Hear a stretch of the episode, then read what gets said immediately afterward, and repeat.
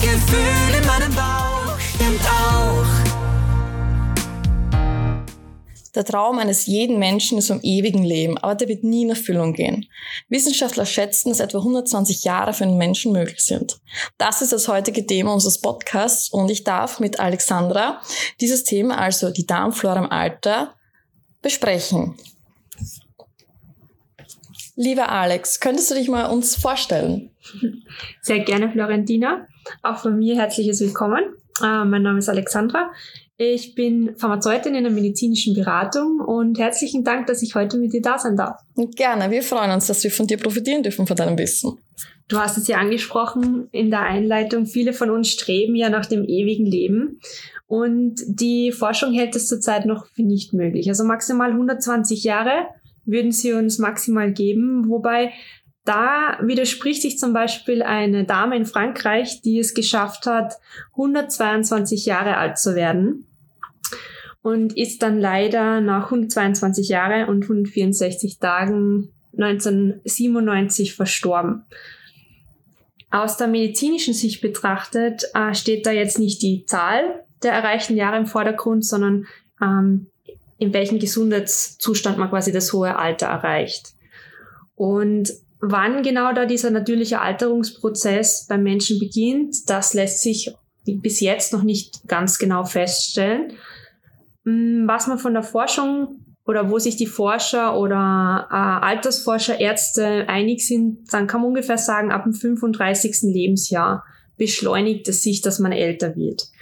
Was, wie und warum genau da in diesen folgenden Jahrzehnten passiert, das weiß man noch nicht. Das heißt, da haben wir auf jeden Fall noch genügend Stoff auch, dass man wirklich genauer hinschaut in der Forschung. Ähm, man geht davon aus, dass es einfach auch eine Kombination ist, zum Beispiel aus äh, genetischer Veranlagung, Hinblick Zellalterung, zum Beispiel Umwelteinflüsse oder auch das soziale Umfeld, oder generell epigenetische Veränderungen, die halt einfach im Laufe des Lebens und somit auch das Alter beeinflussen. Mhm. Mhm. Aber da gibt es noch ein großes Thema, was der Wissenschaft sehr vieles Kopfzerbrechen bereitet. Und zwar ist es eben die Geisel des Alters, das Vergessen, also sprich auch die Demenz. Ähm, es gibt nicht wirklich noch einen Durchbruch, mhm. aber inwiefern hat die Darmflora mit der Demenz zu tun? Mhm. Da hast du vollkommen recht, dass einen echten Durchbruch in der Behandlung gibt es derzeit noch nicht. Ähm, was man allerdings schon weiß, ist, was man präventiv machen kann, um quasi diese schleichenden Prozesse halt einmal Einhalt zu gebieten, wie zum Beispiel Sprettspiele, irgendwelche Gedankenspiele, Lesen, neue Sprachen lernen, also überall da, dort, wo man quasi auch ähm, das Gehirn mitfördert, äh, neue Verknüpfungen zu bauen. Und was man mittlerweile auch schon weiß, ist eben, dass die Darmflora, das, das Mikrobiom bei diesen äh, dementiellen Abbauprozessen im Gehirn mitspielt. Und das taucht auch immer weiter oder immer häufiger in der Literatur halt auch auf. Österreichischer Mediziner unter anderem, der Universitätsprofessor Dr. Friedrich Lebelhuber, der ist da ganz vorne mit dabei an der Forschungsfront. Der ist ja Neurologe, habe ich, hab ich gehört, und äh, hat auch eine Psychiatrie in Linz, soweit ich weiß. Ganz genau, als Facharzt für Neurologie und Psychiatrie in Linz. Und der befasst sich vor allem mit diesen neuropathologischen Vorgängen und vor allem auch mit der Mikrobiomforschung in, in, in dem Sinne. Er hat auch, äh, oder es gibt auch eine Studie dazu, die im Neurotransmission veröffentlicht wurde wo halt in der gemeinsamen Arbeit, Mitarbeit von der Landesnervenklinik in Linz, der Medizin, Medizinischen Universität in Innsbruck und auch dem Biovis-Institut in Limburg in Deutschland ähm, die Entzündungsmarker bei dementen Patienten analysiert worden. Das heißt, auch unser Gehirn kann zum Beispiel durch Entzündungen im Nervengeflecht im Schaden erleiden und unter anderem gibt es inzwischen immer auch Hinweise für Zusammenhänge oder auf Zusammenhänge mit der Darmflora und der Demenzerkrankungen. Okay, aber ähm, da gibt es ja auch diese Stillentzündungen im ganzen Körper, auch Silent Inflammations genannt. Was ist denn das genau? Kannst du uns das näher erklären? Mhm. Also wie du genau gesagt hast, also diese stillen Entzündungen sind Entzündungen, die man gar nicht so genau mitbekommt, die man aber ähm, Das heißt, man hat eigentlich nicht wirklich irgendwelche Symptome, oder? So wie ich das verstanden habe. Genau, in meiner Hinsicht merkt man sie gar nicht, Ja. beziehungsweise merkt es erst dann, wenn es eigentlich schon äh, wirklich die Entzündung da ist. Mhm. Und man kann sie aber analysieren schon vorab. Also man kann Mhm. sie schon feststellen, ähm, äh, auch wenn man keine Symptome hat. Ist es nicht mit einem Bluttest? Ähm, na, es wäre zum Beispiel in Form von Stuhlanalysen. Ah, okay. Blut geht natürlich auch immer wieder, kann man auch Mhm. Entzündungsmarker quasi analysieren. Aber in diesem Fall werden zum Beispiel da hochspezialisierte Labormethoden verwendet oder genetische, äh, gentechnische Verfahren, Entschuldigung, die das eben möglich machen. Mhm. In Form von Stuhlproben kann man das ebenfalls machen, damit eben diese Entzündungsmarker identifiziert werden können. Und die können dann wiederum auch Auskunft darüber geben, ob und in welchem Maß, Mhm. Ausmaß hier diese entzündlichen, jedoch symptomlosen Prozesse im Körper ablaufen.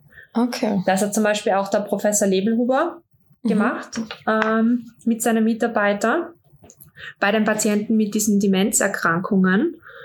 Und da hat man zum Beispiel dann gesehen, dass diese erhöhten Entzündungswerte im Stuhl signifikant äh, invers eben mit niedrigen Tryptophan, Tyrosin, Phenylalanine-Spiegel im Serum korrelieren.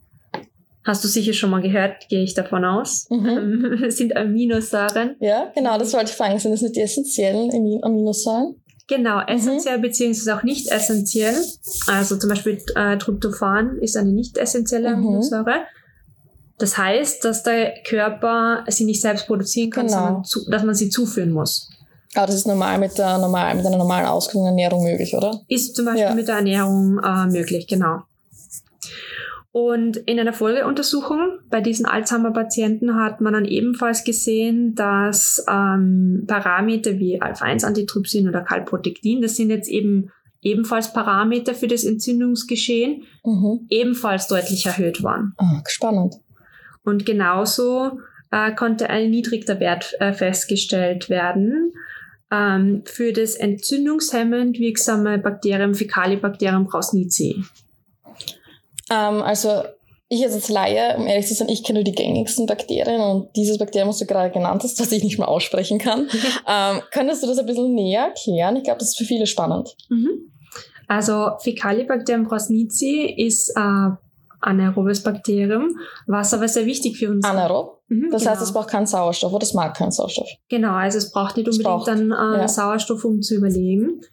Und ist aber sehr wichtig für uns und für unsere Mhm. Darmflora, beziehungsweise auch für die Darm-Hirnachse. Mhm. Weil ähm, Fecalibacterium ist in der Lage, kurzkettige Fettsäuren zu produzieren. Werden auch als Short-Chain Fatty Acids bezeichnet. Mhm. Und diese kurzkettigen Fettsäuren sind wiederum äh, in der Lage, gegen diese Entzündungsgeschehen auch vorzugehen.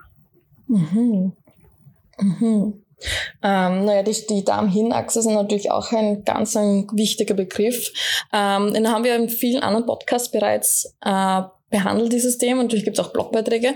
Ähm, kurz angeschnitten jetzt nur für diesen Podcast. Ähm, das ist sozusagen die Kommunikationsbarriere zwischen Darm und Gehirn, oder? Ganz ist genau. richtig? Ja. Richtig. Und ähm, das ist eigentlich auch sozusagen unser Darm ist auch das Bauchhirn Genau. kann man auch so sagen, was ich noch weiß. Und eigentlich heißt es auch, dass die, der Psycholog, also der psychische Zustand eines Menschen noch sehr, sehr große Auswirkungen auf den Darm hat, Mhm. soweit ich weiß. Aber ich glaube, da musst du jetzt dann genauer oder ein bisschen noch besser erklären. Na, du hast das vollkommen richtig gesagt. Ja. Also, wie gesagt, äh, unser Darm kann mit unserem Gehirn eben kommunizieren. Eben, Über Hormone oder so? ähm, auch, Ja. aber wie gesagt, genauso über diese kurzkettigen Fettsäuren. Das heißt, Mhm. diese ähm, Vertreter, zum Beispiel das Butyrat Mhm, genau, von ja. diese kurzkettigen Das Fettsäuren, das, oder? zum Beispiel. Ja, genau. Ja. Ganz kom- vollkommen richtig. Ja, ich Ähm, muss ja drüber schreiben, weißt du? ich muss es wissen. das nährt zum Beispiel unsere Gehirnzellen. Und Mhm. somit kommuniziert quasi der Darm mit unserem Gehirn gemeinsam. Und somit lassen sich dann eben auch äh, diese Folgeschlüsse daraus ziehen, Ja. dass der Darm wesentlich auch unser Gehirn beeinflussen kann und umgekehrt. Okay. Ah, super, danke nochmal. Wie gesagt, in einem anderen Podcast kann man sich dieses Thema noch genauer anhören. Okay, jetzt kommt, kommen wir weiter zu auch einem ganz, ganz wichtigen Thema, ist das Leaky Gut. Mhm. Wir kennen vielleicht manches, Leaky Gut Syndrom gibt es auch und das ist, also auf dieses Leaky Gut hat unser Darmflora einen sehr großen Einfluss. Es ist auch ein, leider ein etwas komplizierteres Thema, also für mich. Mhm. Ähm, Alex, kannst du das ein bisschen genauer für uns alle erklären? Mhm.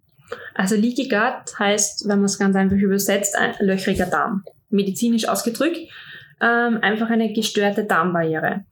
Und es ist so, dass unser, unsere Darmzellen zusammengehalten werden durch sogenannte Tight Junctions. Wieder ein Fachbegriff, aber im mhm. Prinzip sind es einfach Verbindungsproteine, die ermöglichen, dass ähm, die die äh, Darmzellen eng aneinander liegen und somit äh, keine Schadstoffe, keine Toxine, Giftstoffe, irgendwas auch nur ins Innere von uns, also in, ins Blutsystem, ins Immunsystem eindringen können. können. Mhm.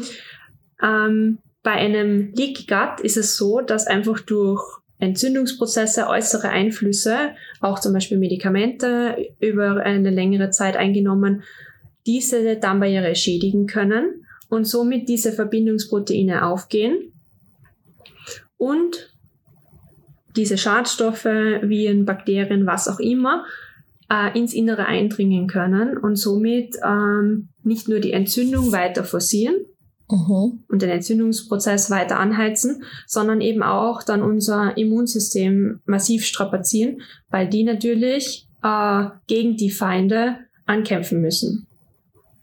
Mhm. Klingt enorm kompliziert, ist es in, in der Hinsicht auch. Ähm, aber ich hoffe, ich habe es zumindest. Ja, na, es ist für mich schon wieder etwas klarer.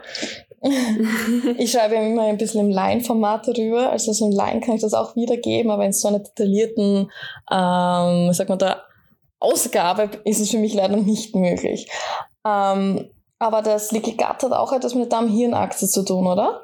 Genau, weil diese ähm, Entzündungen, die dadurch entstehen, natürlich mhm. dann auch weiter äh, gehen können und die bleiben dann nicht nur zentriert im Darm, sondern die können auch überall anders im, im Körper dann eben auftreten und vor allem die Toxine, Allergene, alles, was quasi dann eindringen kann, ähm, dementsprechend dann auch äh, weitere Probleme bereiten können. Also um das Ganze vielleicht auch nochmal zusammenzufassen oder vielleicht auch nochmal leichter zu erklären, der Professor Lebelhuber hat das ganz einfach zum Beispiel äh, ähm, gesagt, Gut entsteht eben durch diese lokalen Entzündungsprozesse. Und wenn dann diese Entzündungszellen übertreten in die Blutbahn, dann äh, können die eben chronische Infektionen in anderen peripheren Körperregionen verursachen. Und wenn wir jetzt zum Beispiel äh, Alzheimer-Demenz hernehmen, dann können eben, wenn diese Entzündungen weitergehen und diese zentralen äh, Entzündungen im Gehirn, also Neuroinflammationen zum Beispiel verursachen, hier eine Ursache dafür sein, dass die äh, bei Patienten mit Alzheimer-Demenz eben zu diesen nachweisbaren Veränderungen führen kann. Mhm. Im weitesten Sinne, genau. Okay. Ähm, jetzt gibt es so, sozusagen signifikante Anzeichen, wie der Alterungsprozess in einem Körper stattfindet und welche Organe das betrifft. Könntest du anhand der einzelnen Körperteile uns das etwas näher bringen? Mhm. Also ich denke mir, viele werden dir sicher bekannt sein. Also wenn man zum Beispiel jetzt an die Augen denkt, da häufig ist es im Alter eben so, dass dann diese Altersweitsichtigkeit dann eintritt. Ähm, ganz unterschiedlich. Das kann in, schon relativ früh jung beginnen, zum Beispiel ab dem 40. Lebensjahr und dann sukzessive einfach abnehmen. Aber auch zum Beispiel das Gehör. Viele von mhm. uns äh, hören vielleicht nicht jetzt schon schlecht. es nimmt dann meistens, im, wenn man älter wird, einfach zu, dass man dann äh, gewisse Geräusche nicht mehr so gut äh, wahrnimmt oder auch gewisse mhm. Tonfrequenzen dann ähm, nicht mehr so leicht verstehen kann. Was auch sehr häufig ist, ist, dass zum Beispiel Geruch, Geschmack oder auch das Durstempfinden abnimmt, was im Prinzip halt auch ähm, Probleme bereiten kann. Also gerade wenn man zum Beispiel dann zu wenig trinkt im, im höheren Alter, kann das dann wiederum äh, gewisse Faktoren beeinflussen. Vielleicht kommen wir dann noch später darauf zu mhm. sprechen. Mhm. Äh, oftmals ist auch so, dass zum Beispiel äh, bei dem Knochen es Probleme gibt. Also äh, vielleicht weißt du, es gibt ja diese Auf- und Abbauprozesse bei uns im Mhm, Knochen. genau, ja. Genau. Und je älter das man wird, desto äh, häufig ist es, dass der Abbau überwiegt. Und ähm, das kann begünstigt werden, wenn man zum Beispiel auch gewisse also Mangel hat an Vitaminen, Spurenelemente, Mineralstoffen. Da ist zum Beispiel Vitamin D, Calcium, Magnesium im Vordergrund. Und hier wird zum Beispiel auch ähm, regelmäßiges Training helfen, um Ja. diesen Abbauprozess quasi ähm, hinauszuzögern. Also sozusagen so muskelstärkende Übungen, so mit leichtem Gewicht oder Körpergewicht. Genau. Ich glaube, mit Therabänder haben wir Opa Genau. viel gemacht, dass ich weiß. Genau, also Ja.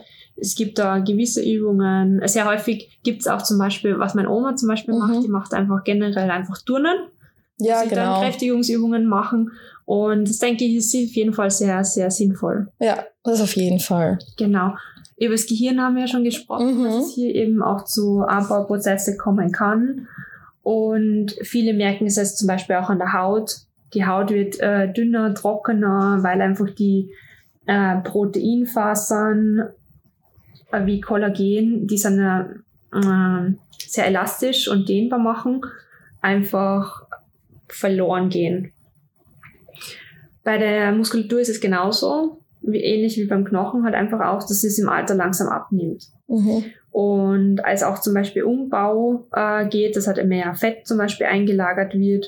Und hier könnte zum Beispiel ebenfalls, wie wir gerade gesprochen haben, einfach ein bisschen Training helfen. Ja.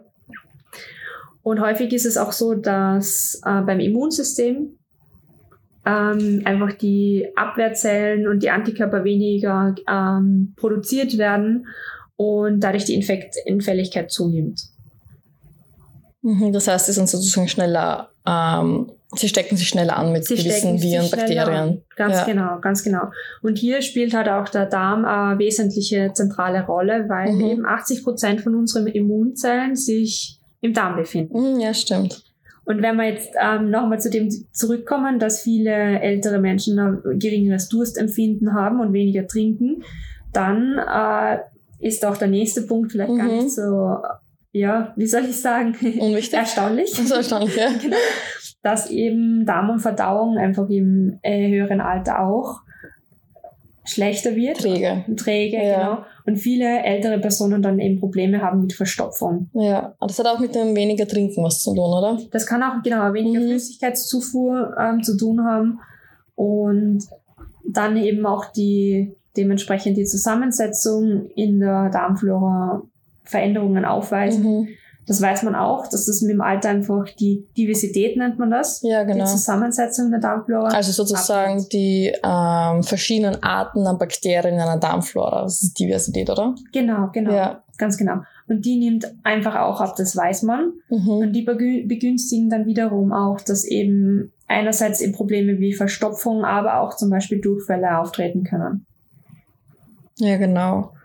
Ähm, was würdest du sagen, sind das so nützliche Bakterien, die man zuführen könnte? Also welche Form von Bakterien? Also Form, ist das das richtige Wort? Form? Oder Arten? Kannst, du- kannst du sagen, Okay. ja, genau. Also im Grunde genommen, ähm, so wie sonst auch, also zum Beispiel Lactobacillen, Bifidobakterien, das sind eigentlich, ähm, ja, die auch, wie soll ich sagen, äh, Leitkeimstämme, Ja, die genau. zum Beispiel bei uns im Darm vorkommen. Und die wäre halt wichtig, dass man wieder zuführt. Mhm. Das Problem ist nämlich, wenn äh, eben diese Artenvielfalt im Darm abnimmt, dann können sich ähm, potenzielle krankmachende Keime leichter ansiedeln. Ja, dann haben die sozusagen ein leichtes Spiel, weil die Diversität ja vermindert ist Genau. und sozusagen die, unsere Kämpfer eigentlich sind weniger, oder? Genau, So genau. habe ich mir das mal beigebracht. du kannst das genau, genau so Ja. ausdrücken, genau. Und ähm, würdest du sagen, gibt es eine Form, wie wir dem entgegenwirken können? Also, ähm, wo wir sagen, wir können diese Bakterien wieder zuführen? Mhm. Ähm, natürlich spielt die Ernährung eine zentrale Rolle, Mhm. weil über die Ernährung kannst du natürlich auch jene Bakterien, die man nicht zuführen kann, sehr gut anfüttern. Mhm. Das wäre eine Möglichkeit. Äh, und es macht natürlich auch Sinn, dass man halt dann einfach äh, zum Beispiel mit einem hochwirksamen Probiotikum, Mhm. Multispezies Probiotikum, halt da gute Bakterien wieder zuführt und somit den Darm auch unterstützt und die natürliche Besiedelung dadurch unterstützt. Okay, danke Alex, dass du da meine Fragen und auch sozusagen auch unsere Fragen, auch die Fragen unserer Hörer so ausführlich beantwortet hast und uns mit deinem Wissen bereichert hast. Ähm, ich hoffe, ich, wir konnten eure Fragen zu diesem Thema beantworten. Falls nicht, schreibt ihr uns ruhig eine E-Mail oder auf unseren Social Media Kanälen. Es gibt auch einen ein Kontaktformular zur medizinwissenschaftlichen Beratung. Da könnt ihr auch eure Fragen hinschreiben oder ihr ruft euch an. Falls ihr euch aber weiter informieren wollt zu diesem Thema, ähm, könnt ihr gerne unsere Webseite besuchen, unseren Blog oder ihr lasst euch in eurer Apotheke eures Vertrauens beraten. Ähm, abonniert am besten auch unsere Social Media Kanäle, damit ihr immer auf dem neuesten Stand seid und meldet euch zu unserem Newsletter an, damit wir euch die neuesten Informationen zuschicken können. Danke fürs Zuhören und bis bald. Eure Florentina. Hallo Freiheit, Glück, hallo Leben und das Gefühl in meinem Bauch stimmt auch.